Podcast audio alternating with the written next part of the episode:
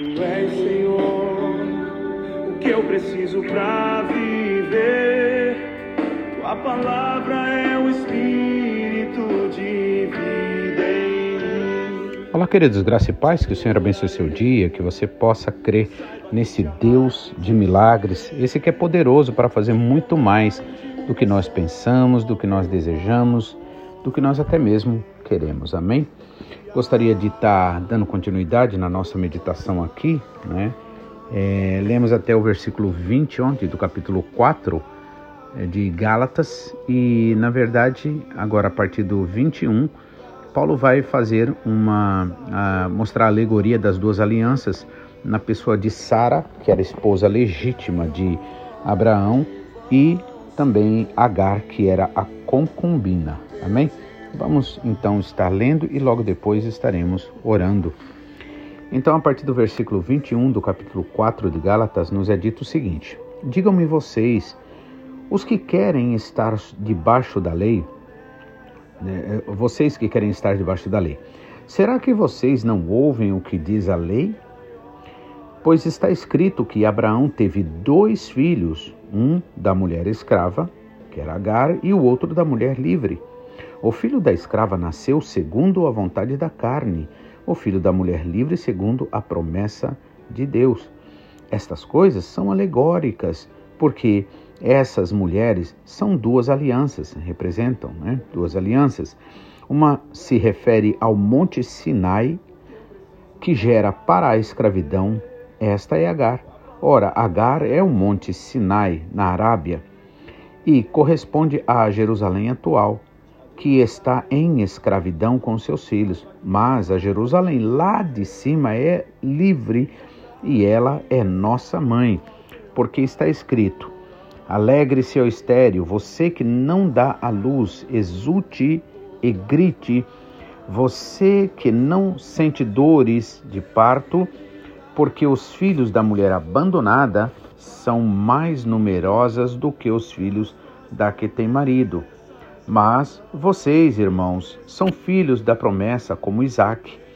Porém, é, como no passado aqueles que nasceram segundo a carne perseguiam o que nasceu segundo o Espírito, assim também acontece agora. Mas o que diz a Escritura? Ela diz: mande embora a escrava e seu filho porque de modo nenhum o filho da escrava será herdeiro com o filho da mulher livre. Portanto, irmãos, somos filhos não da escrava, mas da livre. Amém? Então vamos estar orando e logo estaremos meditando na palavra. Amém?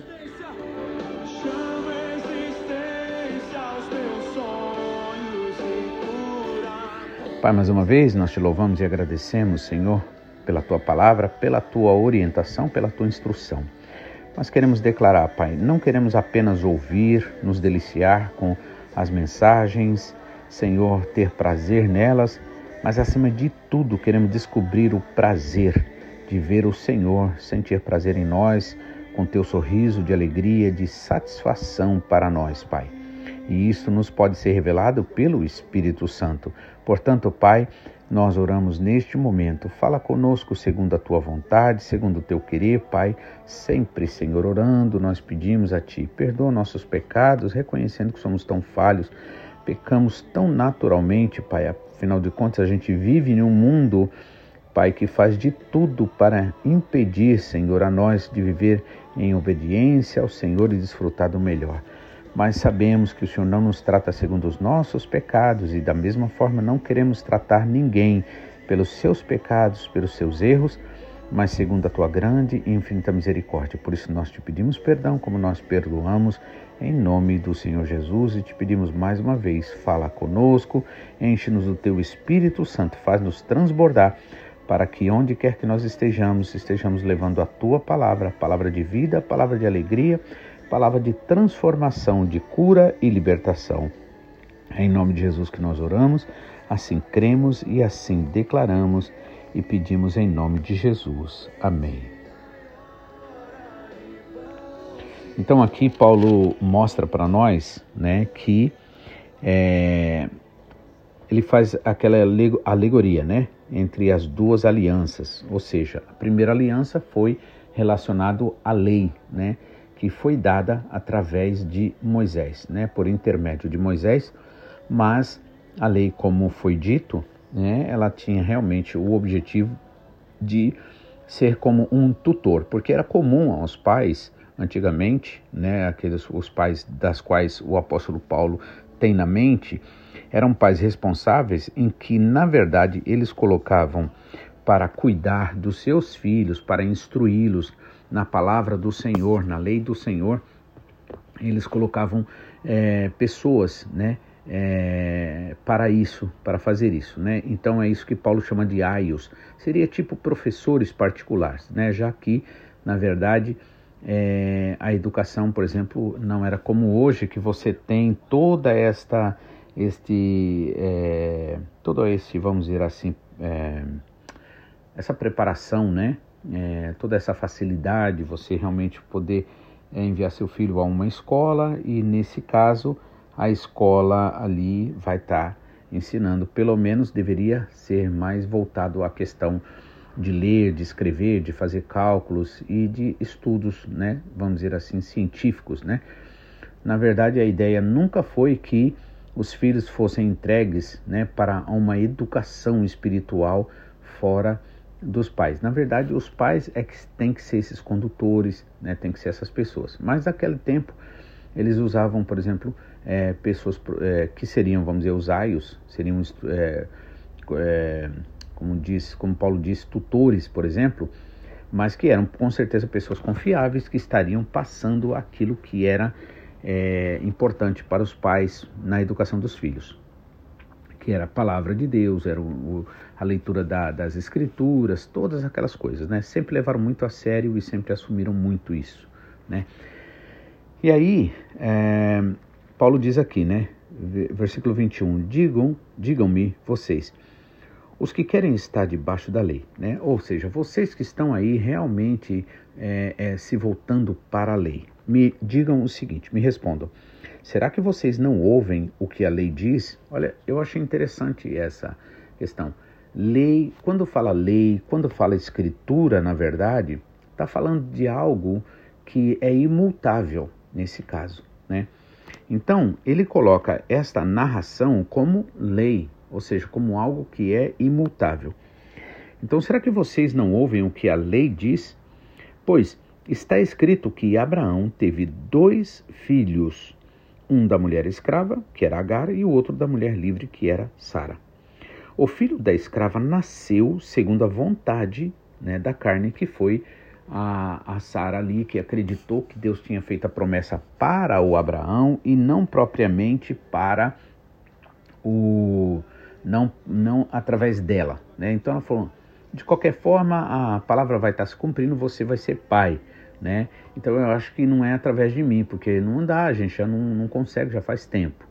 E aí ela fala, vai e oferece a Agar, que é concubina, para que se deite com Abraão. Essa era a ideia do concubinato, era realmente gerar filhos. Né? E aí é, Abraão acaba aceitando, né? Só que aí foi segundo a carne, foi algo que nasceu da dúvida, inclusive, né? Nasceu da dúvida, não nasceu da, da, da, da crença verdadeira, né? Quer dizer, é uma, uma crença é, meio natural, vamos dizer assim, nesse caso de Sara. Por quê? Porque ela até acredita na palavra de Deus, na promessa, só que ela acredita né, é, é, metade. Metade ela acredita né, que Deus realmente era a vontade de Deus, metade que o homem tem que dar uma ajudinha, tem que fazer uma, alguma coisa para receber. E aí, nesse caso, ela vai e oferece a própria escrava ali. E ali é, nasce então, daquele relacionamento, nasce Ismael, né, o filho da escrava. E aí 23 diz assim, o filho da escrava nasceu segundo a carne, segundo o, o, o desejo humano natural, né, que foi o caso expresso principalmente em Sara. Mas o filho da mulher livre nasceu mediante a promessa, porque Deus tinha feito a promessa. E Deus, na verdade, é, é a ideia do, do con, con, é, concubinato, desculpem, é, de ter concubina, por exemplo, na verdade, não era a intenção de Deus, para falar a verdade. Foi ali regularizado Deus como aquele que não é impostor, Deus é aquele que permite até a gente errar para a gente aprender com nossos próprios erros, né? Ele não nos olha torto pelo erro, mas ele quer que a gente realmente tome consciência dos erros e realmente para que a gente possa buscar a vontade dele. Então permitia e permitiu. Só que é, o filho da escrava nasceu segundo a carne, né? E, e o filho da livre segundo a promessa de Deus. Então, na verdade, a bênção de Deus é para o casal, não é para alguém de fora, não é um terceiro. Então, uma coisa também importante, a gente sempre lembrar, irmãos, Deus não se contradiz na sua vontade. Eu sei que muitas vezes a gente pode pegar é, certas passagens bíblicas e de repente fazer uma confusão, uma salada só, achar que Deus tá, tá, tá é, concordando com o nosso erro, com a nossa vida errada. Isso não é verdade. O fato de Deus não nos tratar segundo os nossos erros não significa que Ele aprova toda e qualquer atitude nossa. Não significa que Ele está assinando embaixo, porque Ele estaria contradizendo a Ele mesmo. Quando Deus, por exemplo, Ele faz um casamento ali no Jardim do Éden, Ele faz o casamento com uma mulher com, e com um homem. Na verdade, Ele não faz com várias mulheres, por exemplo, e um homem. Então, é, a gente vê que o princípio de Deus continua, permanece. Jesus até falou sobre isso mais tarde, né? Agora, é muito importante a gente entender que não é porque Deus não é implicante, que, é, que Ele nos perdoa, que Ele está aprovando qualquer tipo de atitude que a gente tiver, né? Então, aqui, por exemplo, Deus queria abençoar o casal, Sara e Abraão. Abraão com sua mulher legítima, Sara, certo? E aí o que acontece é que Sara ela vai e é, faz aquele pedido e, e, o filho nasce a partir da escrava. Né? Agora, continuando, o filho da mulher livre nasceu mediante a promessa. 24. Estas coisas são alegóricas, ou seja, precisamos entender espiritualmente, ou seja, tudo que foi escrito no Antigo Testamento foi escrito para nossa nosso ensinamento, né? E tudo ali eram sombras das coisas espirituais, porque a realidade, a luz verdadeira, o real viria na, na plenitude dos tempos, que foi quando o Senhor Jesus Cristo veio e ali ele ensinou e ali ele realmente mostrou a verdade de tudo aquilo que aconteceu no passado, que inclusive apontava para ele, né? Essas coisas aconteceram e são alegóricas, porque essas mulheres são duas alianças. Desculpem. É, representam duas alianças. Uma se refere ao Monte Sinai, que no caso relacionado a Agar, que gera filhos para escravidão, ou seja, a lei nesse sentido ela gera filhos para escravidão, porque não tem o que você oferecer ali. Você ah, você vai fazer de coração, você vai você não, você vai ter que obedecer. Você vai ter que obedecer. É até perigoso você tentar oferecer alguma coisa além daquilo que está escrito. Por quê? Porque você pode estar errando feio, né? De forma feia, né? Então, é, são duas alianças. Uma se refere ao Monte Sinai, que gera filhos para a escravidão, que esta, e esta é Agar. Ora, Agar é o Monte Sinai, ou seja, então ele relaciona ali, né? Ele explica ali, que coisa interessante, né? E Paulo não sabia nada disso, não entendia nada disso. Paulo, inclusive, em nome dessa lei, ele perseguia aos que seguiam ao Senhor Jesus Cristo. E aí está esta escravidão com seus filhos. Mas a Jerusalém está, é, é, é que inclusive é, na Arábia, né, a, é, e corresponde à Jerusalém atual, é, que está em escravidão com seus filhos. Então, aqui, naturalmente falando, é o que a gente vê, né? O país de Israel, tanta luta, tanta guerra, tanto problema, né?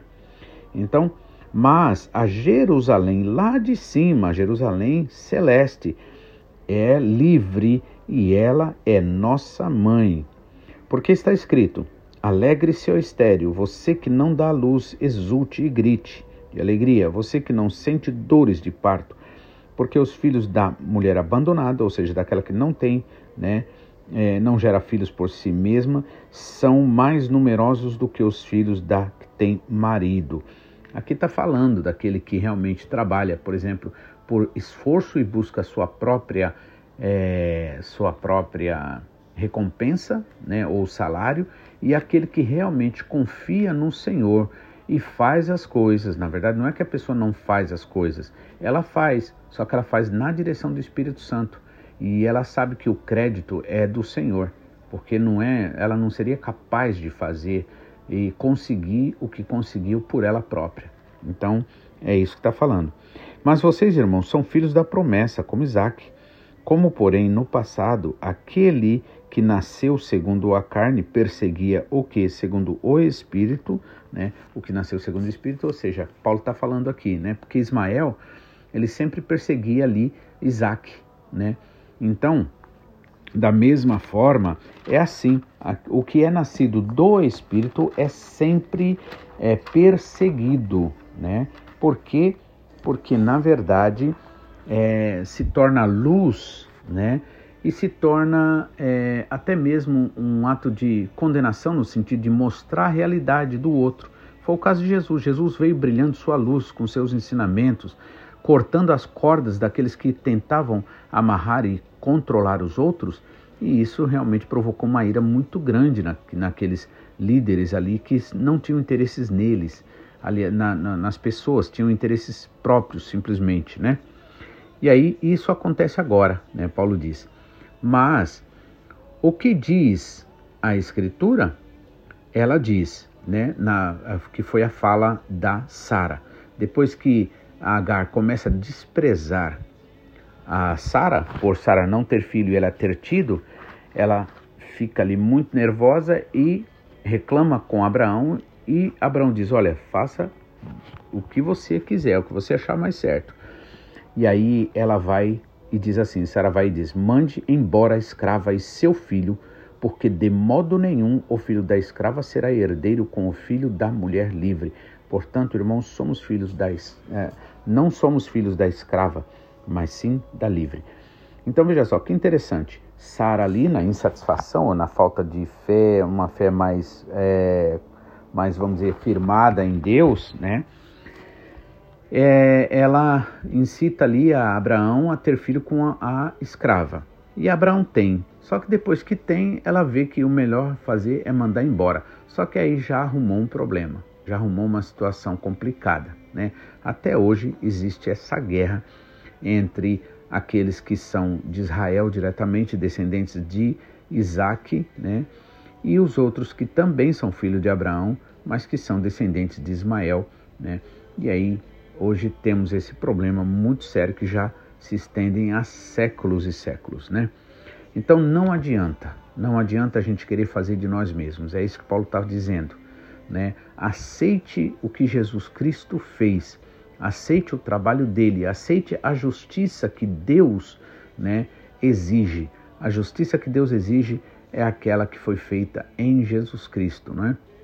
aliás, que Jesus trouxe para nós. Ele é o justo de Deus que tira o pecado do mundo. Então nós devemos verdadeiramente tomar consciência disso. O que fazemos para o Senhor devemos fazer com alegria, por amor, mas nunca por obrigação apenas, né? Isso não quer dizer a gente viver uma vida irresponsável, não quer dizer a gente viver fazendo o que a gente quer. Então, nós, por exemplo, temos que entender que, nós, é, é, que o Senhor nos chamou a servir. Então, servir não significa a gente fazer o que a gente quer, mas aquilo que é produtivo, que é aquilo que é bom, que é aquilo que é importante na vida dos outros. É aquele lance. Sempre que você vai agir em amor, isso leva você a fazer o que? Abrir mão, ou seja, renunciar a coisas que era para você. Talvez aquele tempo que você queria descansar, você vai ter que empregar para ajudar outra pessoa. Né? Talvez aquele, a, a, aquele dinheiro que você pensou em usar para uma determinada coisa sua, que você estava querendo há tanto tempo, de repente surge uma necessidade na vida de alguém e ali o Espírito Santo fala com você, nada devemos fazer sem a orientação do Espírito Santo, não é? E aí o Espírito Santo diz para você: não, esse dinheiro não é para você, esse dinheiro é para ajudar aquela pessoa, né? Então, irmãos, é assim que acontece, amém?